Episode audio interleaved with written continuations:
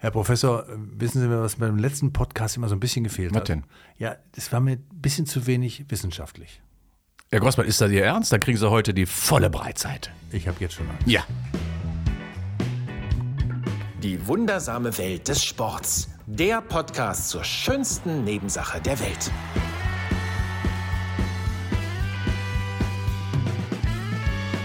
Ist es nicht schön, dass wir uns wieder sehen hier an diesem wunderschönen Tag hier in Köln? Mir gegenüber sitzt ein sehr gut erholter Professor der Sporthochschule Köln, Ingo Frohböse. Guten Tag. Herr Grossmann, Sie sehen aber auch blendend aus. Ja, danke, das ist- Gebräunte Haut, sehr gut. Ich glaube, ich glaube, Sie sagen das zum ersten Mal, dass ich blendend aussehe. Ich fürchte, ja. ja, ich, ich glaube wirklich. Hat- hat Sie das das wird doch nicht mehr gekostet? so häufig vorkommen.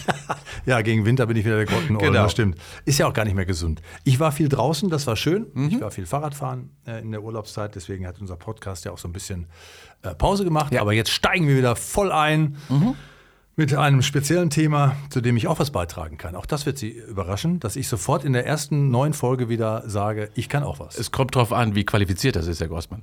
Da haben Sie recht. Aber ich bin ja, wie Sie wissen, Diplom-Sportlehrer. Ich habe ja eine universitäre Ausbildung Ja, erhalten. Ähm, allerdings ist die schon so alt, dass sich die Dinge, die ich gelernt habe, schon wieder überholt haben. Das passiert in der Wissenschaft leider häufig, ja.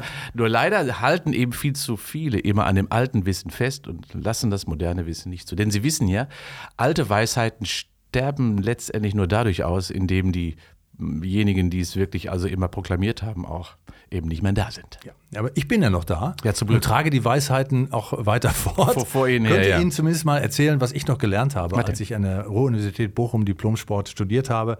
Da ging es nämlich ums Dehnen. Und das Dehnen war damals, also ich glaube, die meisten haben die äh, Unterrichtsstunde damit verbracht, dass sie da 40 Minuten gedehnt haben und dann auch noch fünf Minuten Sport getrieben haben. So be begeistert waren die Menschen damals vom Dehnen. Aber ich bin mir sicher, dass sie gehören zu denen, denen das Dehnen gar nicht so passt, oder? Da haben Sie recht. Und ich finde sogar denen, wenn man das mal ganz überspitzt formuliert, eine der überschätzten motorischen Eigenschaften ist, die wir so im Mittelpunkt unserer Betrachtung des Sports haben. So drehen sich die Zeiten. So drehen sich die Zeiten, ja. Aber es gibt auch gute Gründe dafür.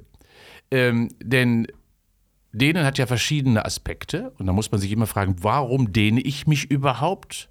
Und vor allen Dingen, was hinterlässt es für Spuren? So, da würde ich jetzt sofort kommen und würde sagen, ja, das äh, haben wir ja alle gelernt beim Sport. Äh, Den tut man, weil man äh, die, die Sehnen und Bänder ein bisschen verlängern will, wenn man ein bisschen warm geworden ist, dass man, dass man auch die Muskulatur und alles, was man so hat, darauf vorbereitet, was da jetzt noch kommt. So, das ist so die landläufige, ich glaube, das, das ist das, was alle denken.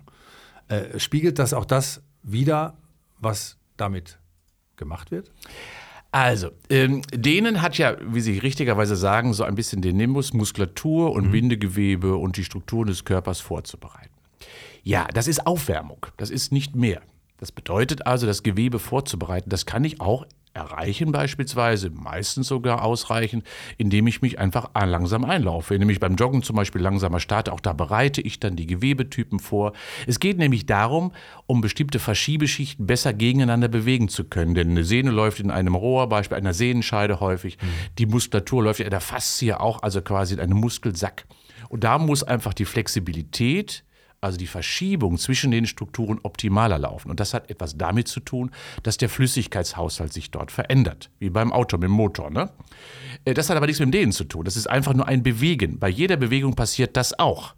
Das bedeutet also, wenn ich das Dehnen unter dem Aspekt der Aufwärmung erreichen möchte oder äh, einsetzen möchte, hat das noch lange keinen verlängernden Effekt, sondern es hat nur einen Effekt, dass die Biochemie sich verändert, die Durchblutung sich ein wenig verändert und sich die Verschiebeschichten viel leichter voneinander lösen. Ist aber noch keine Längenveränderung von Strukturen, was ja so viele vermuten. Das klingt ja schon fast sehr provokant. Damit würden Sie ja schon fast sagen, dass man den Effekt des Dehnens durch alles andere auch erreichen kann? Nee, wenn man das Dehnen reduziert auf das, was es wirklich sein sollte, nämlich eine Längenveränderung, dann ist man ehrlich. Dann wäre man ehrlich. Aber wenn man das wirklich auf diesen Fakt beschränken würde, dann machen es die meisten falsch. Äh, weil sie nämlich immer nur dehnen im Sinne der Aufwärmung. So ein bisschen mal hier lockern und da so ein bisschen in die Länge ziehen und, und, und. Da muss man aber einfach nur loslaufen, langsam und ruhig. Auch dann passiert es, dass sich dann, wie bei einem warm laufenden Motor, sich die Strukturen quasi besser durchbluten, aufwärmen und viel flexibler werden. Also wenn ich jetzt so ein Jogger bin, so ein durchschnittlicher Jogger, der so, so 40 Minuten mal so läuft in einem langsamen Tempo. Der läuft dann los und so nach fünf, sechs, acht Minuten bleibt er stehen, dann dehnt er sich und läuft dann in der gleichen Geschwindigkeit weiter, wie er schon vorher gelaufen ist. Das heißt, Sie würden jetzt sagen, der bräuchte das eigentlich gar nicht? Ja, wunderbar erkannt, Herr Grossmann. Genau, genau so. Also wenn ich wirklich einen Sinn für das äh, Dehnen beim Laufen sehe, dann äh, in der Tat nach dem Laufen, aber nicht vor dem Laufen. Aha. Ähm, denn vor dem Laufen, wie gesagt, dient es einfach der Aufwärmung, der Verschiebung der Schichten, der Optimierung eben der Versorgung der Muskulatur. Und wenn ich dann ein bisschen langsamer loslaufe, dann reicht das in der Regel auch aus. Nach dem Laufen hat es einen anderen Effekt wiederum und schon ist wieder Dehnen im Spiel, aber auch hier nicht mit dem Ziel der Verlängerung von Strukturen, sondern der Nachbereitung einer Belastung. Stoffwechselaktivierung, Entlastung, vielleicht wieder Lockerung der Muskulatur, Entspannung der Muskulatur nach einer Ermüdung. Das bedeutet also hier, auch hier sehen wir, hat das Dehnen wieder einen völlig anderen Effekt. Keine Aufwärmung, sondern Nachbereitung. Aber auch hier bin ich mir sicher, dass viele meinen, hm, ich ziehe doch die Muskeln in die Länge. Nee, macht man auch hier nicht. Mhm. Äh, wenn man die Methode, so wie die meistens einfach tun, mal ein bisschen lockern und so mal kurz zack hier und zack da, ja, ein bisschen äh, Nachbereitung. Cool down kann man es auch nennen. Okay, das, äh, das schlucke ich, schluck ich jetzt schon mal runter, ne, weil das äh, hat sich dann äh, wirklich extrem geändert. Wobei zu meiner Zeit bei der Sportuni äh, äh, gab es ja auch noch den Muskelkater. Da wurde behauptet, dieser Muskelkater Laktat, bei, ne? bei Laktatanreicherung Ja, ja, in, der, in dem Gewebe. Aber äh, gut, die Wissenschaft ist ja da. Ähm, ich habe aber jetzt rein subjektiv das Gefühl, ich würde immer mehr Menschen sehen, die sich wieder dehnen.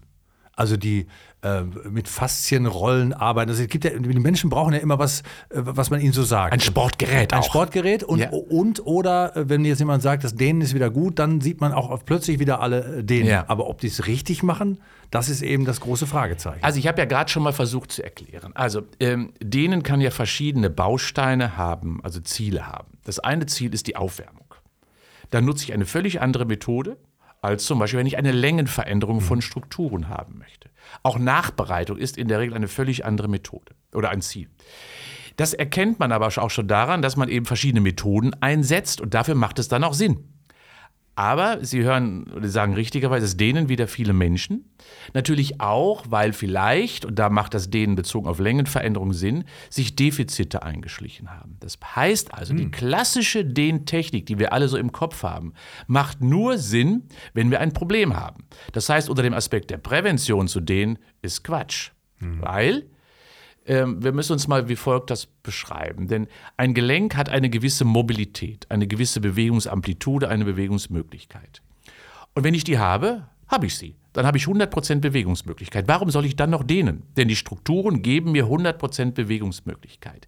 Wenn ich allerdings, kann man beschreiben, vielleicht bei viel sitzender Tätigkeit, immer eine Beugung im Bereich der Hüfte habe, dann kann es passieren, dass letztendlich sich vielleicht die Flexibilität und die Beweglichkeit von bestimmten Strukturen, Bindegewebe, Faszien, Muskeln verändert. Dann macht denen Sinn, weil ich ein Defizit habe. Das bedeutet also, nur wenn ich eine Hypomobilität habe, ist denen sinnvoll. Also fast im therapeutischen Kontext, aber im präventiven Kontext immer nur unter dem Aspekt der Auflockerung und der Lockerung und Entspannung. Aber das ist auch alles. Dann habe ich äh, auch noch ähm, was im Kopf, was ich auch toll fand, als ich ähm, groß geworden bin im Sport, also auch im Fußballbereich und so, da wurde ja immer so Wippdehnung gemacht. Ne? Ja. So. Mhm. Und dann gab es ja eine Zeit lang, als ich studiert habe, wurde ja statisch gedehnt. Also da wurde ja nicht mehr gewippt. Das war ja out, komplett out. Mhm. Ja, ja. Und plötzlich wird wieder gewippt. Äh, gibt es da quasi Unterschiede oder ist beides gleich gut, gleich schlecht? Also es hat schon viele Studien gegeben, die die Methoden des dynamischen Dehnens und statischen Dehnens miteinander verglichen haben. Und wenn wir jetzt den Parameter Aufwärmung und Lockerung nehmen, gibt es keinen Unterschied. Aber erstaunlicherweise äh, auch bei, dem, äh, bei der Längenveränderung von Strukturen gibt es zwischen statischen und dynamischen wissenschaftlich betrachtet noch keine Unterschiede. Aber ich beschreibe mal ganz kurz, warum möglicherweise Vorteile oder Nachteile in der einen Methode liegen und wo man sie dann vielleicht besser die eine oder andere einsetzt. Sie haben ja dieses Wippen genannt, dieses dynamische Dehnen. Also man geht in eine Position hinein und dann zieht man immer wieder nach und geht wieder zurück, also wie so ein klassisches Wippen. Da sagt die Wissenschaft mit Recht, wenn man das schnell macht, arbeitet die Muskulatur gegen eine Dehnung, weil durch den Zug auf die Muskulatur werden sogenannte Muskelspindel aktiviert. Und diese Muskelspindeln liegen längs in Muskelfaserrichtung und messen die Längenveränderung. Die Mhm. sollen den Muskel also gegen ein Zerreißen schützen. Und wenn ich ihn jetzt in die Länge ziehe, aktiviere ich gleichzeitig einen sogenannten Reflex, den Muskelspindelreflex, der gegen die Dehnung arbeitet. Ach, der sagt dann plötzlich, Achtung, es könnte was kaputt Es gehen. könnte was kaputt. Kontrahiere, spanne dich dagegen an. Ah, okay. Und das ist bei dynamischer Dehnung häufig der Grund dafür, dass viele sagen, nein, lass die Finger davon, weil du aktivierst immer den Muskelspindelreflex, insbesondere dann, wenn ich das schnell mache. Und somit komme ich gar nicht in eine wirkliche Längenveränderung der Muskulatur hinein. Ist für den Bereich der, des Längentrainings richtig, wenn man das so sagt, für den Bereich der Aufwärmung oder der Nachbereitung falsch. Weil da ist dynamisches Dehnen natürlich besser, weil es durch Blutung, Biochemie viel besser fördert als das Halten einer Position, wo ich durch Blutung natürlich nicht so intensiv habe. Heißt also, kommen wir zum statischen Dehnen. Stretching ja häufig auch genannt dadurch ja populär geworden. Das Stretching dient also deutlich mehr dem eigentlichen Ziel der Längenveränderung von Bindegewebe und Muskulatur, weniger dem Aufwärmen. Deswegen, also wenn man es macht, dann muss man sich immer, welche Methode setze ich wie ein. Beim statischen Dehnen nimmt man eine Position ein, hält die, dann überwindet man, indem man lange, lange hält, den, äh, die Reaktion des Muskelspindelreflex. Dann arbeitet die Muskulatur nicht mehr dagegen, weil quasi Desensibilisierung der Muskelspindel stattfindet. Und dann kommt noch ein weiterer Effekt dazu. Jetzt werden wir ganz akademisch. Das ist der inverse Dehnreflex. Ach so. Denn auch, wir haben eben nicht nur in der Muskulatur Rezeptoren, sondern auch in den Sehnen beispielsweise. Da liegen die sogenannten Golgi-Sehnenorgane. Und haben Sie wahrscheinlich in Ihrer Ausbildung gelernt, Herr Grossmann, oder sagt Ihnen das nichts mehr? Golgi habe ich schon mal gehört, Golgi. aber verdrängt natürlich. Verdrängt. Also diese Golgis. Und diese Golgis liegen in Längsrichtung des Bindegewebes und auch der Sehne. Und wenn diese auch in Länge gezogen werden, reagieren die anders als die Muskelspindel. Eben nicht mit Kontraktion, weil das können die Sehnen nicht, sondern sagen dann der Muskulatur, entspann dich mehr. Das ist der inverse Dehnreflex. Halleluja. Das heißt also, wir haben nach dem Muskelspinnenreflex dann den Golgi-Sehnenreflex. Deswegen muss man immer so 15 bis 20 Sekunden halten, weil die aufeinander abfolgen. Und dann merkt man das, indem man dann noch ein bisschen nachziehen kann und noch mehr Bewegung bekommt, weil dann beide Reflexe quasi ihre Wirkung mehr oder weniger entfalten. Sie sehen, denen ist gar nicht so einfach zu verstehen. Mann, sind Sie belesen. nee, aber was ich, ich kann schon förmlich spüren, äh, was Menschen, die sich äh, für dieses Thema auch interessieren, wir kommen ja gleich noch zur Koordination in diesem Podcast, äh, hat ja auch ein bisschen was miteinander zu tun, ähm, äh, das jetzt, jetzt sagen. Und zwar, und was heißt das jetzt für meine Praxis als Durchschnittsbreitensportler? Das kann ich Ihnen sagen, Herr Gossmann. Wir sind ja auch immer sehr praxisorientiert und anwendungsorientiert. Das heißt, der normale, nicht mit einem Defizit ausgestatteter, in einer Bewegungsfähigkeit ausgestatteter Sportler oder Sportlerin braucht sich nicht zu dehnen. Vor allen Dingen nicht im Sinne des Stretchings, der Längenveränderung, denn die Länge ist da, die ist komplett da. Bewegt sich das Gelenk normal, muss nicht gedehnt werden, denn Hypermobilität, also Überbeweglichkeit, ist auch nicht gut. Denn dann wird das Gelenk ja nicht mehr optimal geführt. Es muss ja stabilisiert werden von den Sehnen, dem Bindegewebe und den Muskeln. Also brauche ich letztendlich eine gewisse Spannung und Beweglichkeitseinschränkung aus, um Stabilität herzustellen. Deswegen leisten wir uns beispielsweise, Herr Rossmann, wenn wir äh, in der Therapie sind, auch Defizite manchmal in Gelenken, weil Stabilität vor Beweglichkeit geht. Nehmen wir mal das Beispiel Kniegelenk. Das ist mir viel lieber stabil. Und wenn ich noch drei bis fünf Grad Beweglichkeitsdefizit habe, ist das nicht so schlimm. Ähm, lieber ist mir das als Hypermobilität im Kniegelenk, weil ich dann zusammenbreche oder zusammensacke, weil ich die Stabilität nicht habe. So, jetzt zurück zur Praxis. Äh, Aufwärmung oder Nachbereitung, dynamisches Dehnen, ruhig durchgeführt, schön locker, sodass es ein bisschen eine Wellness-Kur für einen selber ist. Möchte ich Längenveränderung herbeiführen, muss ich eine völlig andere Methode anwenden. Da bietet sich das Stretching natürlich in der Regel an. Dann aber muss ich auch hier anders machen, als man das so wirklich bedenkt. Denn die Dehnung erfolgt ja auf verschiedene Strukturen, auf die Muskulatur und auf Bindegewebe. Muskulatur reagiert schnell, ist ja gut durchblutet. Ist ja nicht braditroph, also kein, kein schlecht durchblutetes Gewebe. Da dehne ich in der Regel 15 bis 20 Sekunden. Dann kann, ich, kann es dazu führen, dass die Muskulatur wieder wegfrei gibt. Auf Bindegewebe, auf Sehnen muss ich ganz anders dehnen. Da bleibe ich schon mal in Position mehrere Minuten. Da habe ich noch nie einen dehnen sehen, der, der es mehrere Minuten gemacht Nee, hat. das Leider. stimmt. Ja, das heißt also, viele sagen, oh, meine Sehne, gerade bei meiner Achillessehnen schmerzten, meine Sehne ist offensichtlich verkürzt, ja, was ich immer so gerne höre. Äh, aber wenn man, wenn ich die dann dehnen sehe, dann machen sie mal ganz kurz zwei, drei Sekunden, das war's. Nein, Bindegewebe, gerade Sehnen und gerade für unsere Läufer der Tipp, halte diese Dehnposition mehrere Minuten. Ja? Im Spitzensport haben wir häufig sogar so, so, so Kippbretter gebaut, wo man dann quasi mit der Ferse unten, mit der Zehenspitze hoch wie auf einer Treppe und dann bleibt man da schon mal zehn Minuten stehen. Und was Ja. macht man dann eine Rauchen zwischendurch? Oder? Oder Fernseh gucken oder wie auch immer. Ja, dann bringt man das quasi in die Länge. Das heißt, Bindegewebe ist ja träge. Und daran sieht man schon, ja, das muss man wissen, wie es geht. Hm, Ich sage, Sie haben wieder was gelernt heute, ne? Also ich bin, bin, äh, bin fertig. Letzte Frage, bitte um kurze Antwort. Es ist schön der Satz, ne? Wenn ich, letzte Frage, die ist jetzt sehr lang. Aber, aber, aber das ist Druck auf mich ja, aufgebaut. ja, das muss auch so ein bisschen sein. Ähm, viele Leute haben natürlich auch immer Vorbild Spitzensport. Die, die sehen das, Ja, ja, wenn, ja. wenn, wenn äh, Leichtathletik äh, Meisterschaften sind, wie zum Beispiel die Speerwerfer, äh, vorher dann auch noch dehnen und die Schultergelenke und so. Ja. Ist das tatsächlich da ein anderes Muss, weil, das Spitzensportler sind und ganz diffizile Bewegungen tatsächlich ausführen müssen? Ja, äh, also das ist erst eine diffizile Bewegung. Wir kommen jetzt zur Koordination gleich nochmal dazu. Ja. Aber ähm, natürlich ist es so, dass ähm, der Sperrwerfer, bleiben wir mal bei dem, eine maximale Bewegungsmöglichkeit, Amplitude haben muss, weil dann hat er einen längeren Weg als wenn die Muskulatur eben noch nicht vorbereitet ist. Deswegen dehnen die sich eben maximal noch kurz vor dem Wurf.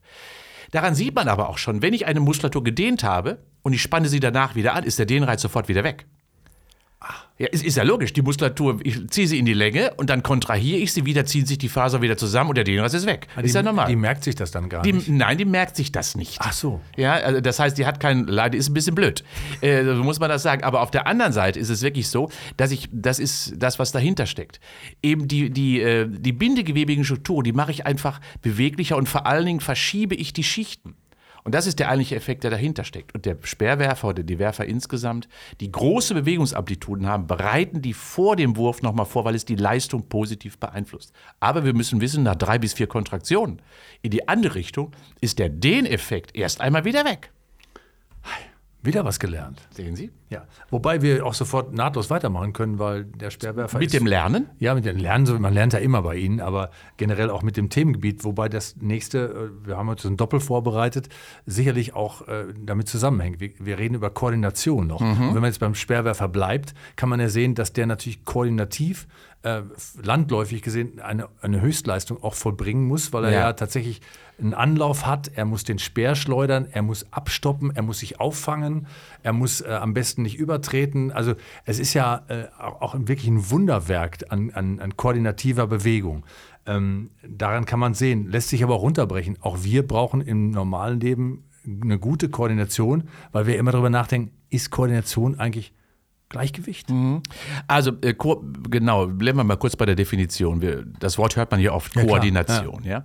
Und Koordination ist letztendlich das Zusammenspiel von zentralem und peripherem Nervensystem und den antwortenden Organen. Das heißt also das Zusammenspiel zwischen Nerv und Muskel, zwischen Gehirn und Muskel, die Abstimmung zwischen den Muskeln untereinander, äh, die Abstimmung aller Systeme und das Erlernen von Bewegung auf höchstem Niveau. Am Anfang beispielsweise kann man ja weiß, wissen wir ja alle, wenn wir eine Bewegung lernen, haben wir nur eine grobe Vorstellung von dieser Bewegung, eine grobe Koordination.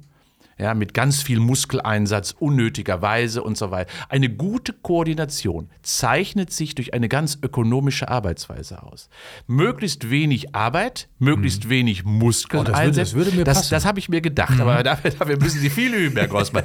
Also möglichst wenig Arbeit im Körper, möglichst wenig Energie verbrennen, bei maximalem Erfolg. Das ist Koordination. Also eine Leistung erbringen, die auf, der minimals, auf dem minimalsten Einsatz das maximalste Ergebnis erbringt. Wenig Aufwand, viel Erfolg. Das Ja, klingt gut. So, muss, so, ist der, so, so tickt der Körper. Das heißt, wenn man ihn, je besser ihn man schult, umso besser kommen wir von der groben Ausführung der Bewegung zu einer feinen Abstimmung der Bewegung. Also ist ähm, Koordination quasi was Übergeordnetes. Was, was quasi immer existent ist und sich in verschiedenen Bewegungsmustern äußert. Ja, sehr schön beschrieben. Sehen Sie gut, dass Sie da doch universitär sich ausgebildet haben. Äh, es ist in der Tat so, dass äh, Koordination weitaus mehr ist als das von Ihnen schon beschriebene Gleichgewicht. Mhm. Das ist nur eine Facette. Koordination ist Schneegefühl, Ballgefühl, Wassergefühl, Objektgefühl, Orientierungsfähigkeit, also Umgehen im Raum. Äh, nehmen wir doch mal einen Fußballer, ja, der Mittelstürmer ist. Und es kommt eine Flanke, ja, die sehr abgestimmt koordinativ genau in den Strafraum gezirkelt wird. Rubesch und Kalz, das waren ja die Klassiker. Ja, Kalz mit der Flanke, mit der Bananenflanke und Rubesch dann mit der Birne. Das Kopfballungeheuer. Ja, und da hm? muss ich wirklich sagen, ungeheuer hoch koordiniert. Hm. Weil er traf immer genau im richtigen Moment den Ball. Und das ist hohe Koordination, Antizipation dessen, was geschieht. Abstimmung der Geschwindigkeit des Balls. Äh, Anspannung der Muskulatur, Absprung, genau im richtigen Moment, ohne den Ball zu sehen, den Kopf dahin und zack, beschleunigen und zu köpfen und dann noch in die richtige Richtung köpfen. Das äh, zeigt also, wie komplex Koordination ist. Und wenn ich so Sportarten sehe, die Sie beschrieben haben, wie Speerwerfen, Stabhochsprung, Diskuswerfen, Hammerwerfen oder auch im Turnen, wo es ohne Koordination gar nicht geht, sehen wir, je besser wir eine Feinmotorik haben, umso besser und so feiner wird die sportliche Aktivität. Also Koordination ist auch ein Anpassungsprozess. Ja, wir können Koordination lernen. Und es passt sich das koordinative System an. Und das besteht letztendlich wie ein kybernetischer Regelkreis aus zwei, auch wieder ein akademisches Wort, es ist ein Regelkreis aus der Physik aus zwei Komponenten. Ich nehme eine Information auf. Ja, das nennen wir afferente Information, also aus dem Körper äh, in den Körper hineingehen, in den Körper hineingehende Information. Das kann, das kann geschehen über Sehen, über Hören, ja, mhm. wie es oft im Sport stattfindet. Es kann aber auch über das Gefühl stattfinden, weil ich spüre ja, wie verändert sich der Boden und ähnliche Dinge. Das ist auch eine afferente Information. Und diese afferente Information kennen wir jetzt vom Strandlaufen. Ist Ihnen wahrscheinlich auch so gegangen. Sie müssen nicht hingucken, wie Sie den Fuß stellen im stimmt, Sand, stimmt, ja, ja. sondern der Körper sagt Ihnen, hm, stelle den Fuß doch mal so, deswegen fallen Sie nicht. Also, Sie bekommen eine Information in den Körper hinein über den Fuß. Afferente Information. Diese geht in der Regel bis zum Rückenmark. Dort gibt es ein kleines Mini-Gehirn, Hinterwurzelganglion genannt. Und dieses Hinterwurzel. Schütteln Sie schütteln den Kopf. HWG übrigens. Wo wir immer Gehirne haben. Das ist ja Hinterwurzel. Wir haben auf jeder Etage dann Gehirn in der Wirbelsäule, muss man sich vorstellen. Und das entscheidet, mache ich sofort eine Reaktion? Ziehe ich zum Beispiel den Fuß von der Herdplatte weg oder nicht? Oder ist in dem Sand eine kleine Scherbe versteckt? Oder lasse ich die Information zum Chef durch, zum Gehirn. Also die afferente Information kann entweder auf Rückenmarksebene schon beantwortet werden, mhm. durch unsere Minigehirne, oder hoch zum Chef geleitet werden und dort zu einer zentralen Verarbeitung kommen. Dort wird sie entschlüsselt, interpretiert und beantwortet und dann kommt eine Information über das efferente System, absteigende System in die Muskulatur hinein. Und so haben wir einen Regelkreis bei einer sportlichen Aktivität. Information in den Körper rein. Wo ist der Gegner? Wo steht der gerade? Wie mache ich dann meine Efferenz? Aber wenn, äh, wenn es sofort beantwortet wird, im Gehirn, im Rückenmark, schönes Bild, mhm. äh, dann ähm, habe ich das ja schnell weg. Da brauche ich ja nichts zu tun. Geht es aber nach oben zum Chef, also zu mir, ja. dann kommen ja noch äh, unterschiedliche Sachen damit rein. Das wird ja schwieriger. Das, ne? ja, richtig, richtig. Deswegen, also die Reflexe, die wir so mitbekommen haben, dienen insbesondere die schnelle Reaktion häufig unserem Schutz. Ja, um uns irgendwie vor Gefahren zu schützen. Bewegungslernen äh, oder auch Koordination erfolgt immer auf zentraler Ebene. Oben muss ich erstmal ein Bewegungsbild haben, eine Bewegungsvorstellung. Wie setze ich die Muskeln ein? Was muss ich tun? Deswegen sehen Sie ja auch, dass viele Menschen, wir ja auch, uns häufig schwer tun, neue Bewegungen oder Bewegungen zu lernen, weil wir brauchen erst eine Bewegungsvorstellung. Je besser das Bild ist, mhm. umso besser ist dann die Information, die aus dem Chef dann quasi äh, in die Muskulatur als Information rausgeht. Ich bin Chef. Ja. Chef über mich selbst. Ja, sind sie, genau. Ja. ja. Und kann mich auch steuern. Und das ist, äh, glaube ich, das Entscheidende. Äh, ich, das ist ja auch ein Zusammenspiel von vielen Faktoren. Das ist ja wirklich ein hochkomplexes Ding. Ich kenne das vom Schlagzeugspielen. Wenn man das erlernt, wo, wo, wo die Hand was anders macht als der Fuß. Äh, ähm, man muss koordinativ quasi zwei Ebenen bedienen. Ja. Und man kann das natürlich alles lernen. Aber es wird ja natürlich im Alter, und da kommen wir noch mal kurz drauf auch, wahrscheinlich eher schwieriger und Menschen, ähm, die über das Alter nachdenken, die denken ja viel an Gleichgewicht, an ja, koordinativen stimmt. Elemente, die, die äh, nachlassen und ähm, äh, die man dann bearbeiten muss. Ist das ein Unterschied, das Bearbeiten in jungen Jahren im sportlichen Bereich Mhm. und das vielleicht nochmal nachbearbeiten im Alter? Ja, die beste koordinative Lernphase, wo ich alles wirklich lerne, die ist in der Regel ja so zwischen dem sechsten und zwölften Lebensjahr. Das ist die beste motorische Lernphase. Dort setze ich die Grundlage, weil ich eben ja mein Gehirn noch nicht so richtig ausgebildet habe. Und komme ich zum Alter, ist das Neulernen einfacher als Umlernen. Auch eine ganz wichtige Botschaft. Denn ich muss ja erstmal was löschen. Und alles, was wir löschen müssen, ist immer schwieriger, weil stabiler. Und gerade wenn ich es jahrelang falsch gemacht habe, zum Beispiel, geht es unheimlich schlecht. Das Löschen geht alles über den Chef, ne? Das geht, ja, das geht nur, ja, das geht nur beim Chef. Natürlich. Äh, das heißt, ich muss ein neues Bewegungsbild bekommen. Und das muss im Alter auch stattfinden, weil wir uns ja verändern. Wir haben möglicherweise, ganz wichtig, wir haben plötzlich ein künstliches Gelenk. Und das künstliche Gelenk gibt uns ja gar nicht mehr die Information aus dem Gelenk heraus, weil es ist ja Titan, Porzellan, das spricht nicht mehr mit mir. Das heißt also, ich muss eine ganz neue Information plötzlich verarbeiten äh, und dementsprechend dann muss der Chef neu lernen, wie gehe ich jetzt damit um, mit dieser reduzierten Informationsvielfalt. Und deswegen ist es im Alter häufig so schwierig, die Koordination zu behalten. Ich muss sie verändern und umlernen ist einfach schwieriger als Neulernen. Und das heißt insbesondere auch fürs Gleichgewicht. Immer mal wieder schulen, immer wieder trainieren. Heißt zum Beispiel, Warum stellen wir uns, wie ich immer wieder gerne sage, beim Zähneputzen nicht mal auf ein Bein? Vor allen Dingen auch nicht auf die Schokoladenseite, sondern auf die andere Seite. Und, und, und. Fördere ich also Lernprozesse motorischer Art, das macht unheimlich viel aus, um Koordination zu erhalten. Ich habe zum Beispiel auch in der letzten, wir haben letztens auch zum Beispiel auch die Koordination von Fußballtorwarten zum Beispiel gelernt, äh, geschult. Wir haben äh, mit einem rheinischen Fußballclub hier aus der Nähe, äh, dem Wer- Rot- wer will das wohl der sein? weiter- genau. Auch, auch hier äh, mit den Torwarten nochmal das Training auch begleitet und beobachtet. Wir schulen hier Sehfähigkeit, äh, um Koordination zu schulen. Der Torwart kann sich vorstellen, plötzlich passiert rechts was und links was. Und wenn er das nicht sieht, ist seine Bewegung nicht abgestimmt. Und daran sieht man, Koordination ist das Komplexeste, was es in der Sportwissenschaft insgesamt gibt. Am schwierigsten zu beschreiben. Aber wenn ich das kann, dann brauche ich gar nicht große Kräfte, sondern geht es mir alles ganz leicht so von der Hand. Voraussetzung allerdings ist üben, üben, üben. Einschleifen, schleifen, schleifen. Das ist leider das Wort. Sie wissen also, wenn, wenn Sie Sportler, Turner sehen zum Beispiel, die ja hochkoordinativ sind, die schleifen sich das ein auf die Festplatte. Und äh, jetzt nochmal am Ende als ein Tipp für, äh, für den durchschnittlich äh, begabten Breitensportler, der aber merkt, dass er in die Jahre gekommen ist, ähm, der auch nicht mehr die Chance hat zu schleifen, zu schleifen, zu schleifen äh, und dennoch was dran tun will. Was macht der? Ja, also ganz wichtig ist wirklich sich, das machen ja zum Beispiel viele Menschen, die auf dem Golfplatz stehen. Man sollte nicht immer nur Golf spielen, sondern auch Golf üben. Auch beim Tennis beispielsweise. Also Schläge üben, Koordination üben, das steckt ja dahinter. Mit wenig Aufwand, nicht immer den Tennisschlag oder den Golfschlag, mit wenig Aufwand den Ball optimal treffen, sodass er maximal weit fliegt. Auch das ist Koordination. Und deswegen immer auf die Driving Range am Schlag arbeiten, was ja auch die Profis ständig machen. Ja? Immer Koordination verfeinern, also dranbleiben heißt das. Aber wenn man erkennt, ähm, es wird immer, ich werde immer nach rechts oder links schlagen, dann ist es auch nicht so schlimm. Dann sollte man sich nicht vom Sport abbringen lassen und auch mit diesem komischen Schlag weiter Spaß haben. Hat man eben immer einen Schlag mehr als der andere.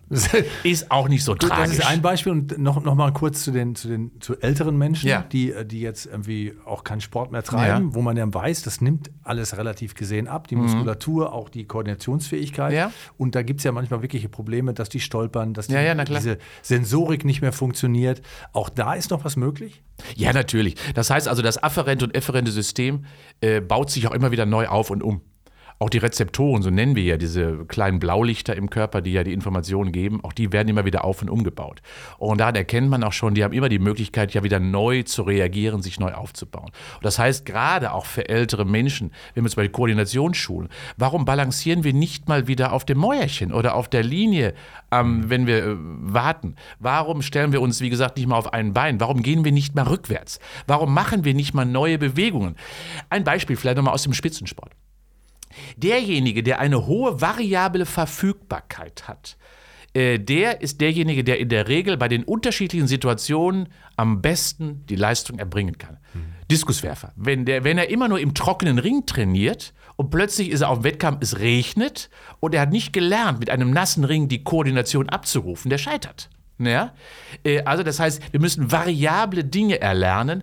Das heißt also, Bewegung darf nicht stabil sein, sondern sie muss anpassbar sein. Dann, das gilt fürs Gehen, fürs Laufen, fürs Hüpfen, fürs Springen. Deswegen vielfältige Bewegungen ausüben, auch schon mal komische. Machen wir es den Enkelkindern nach. Schönes Beispiel. So, ich, habe viel gelernt. Äh, ich habe ich ich hab ein Gehirn im Rückenmark. Ich bin der Chef. Und manchmal geht das Blaulicht an. Schön, was wir den Notarzt vorböse hier heute hatten. Sehr schön, ja. Dankeschön. Gerne.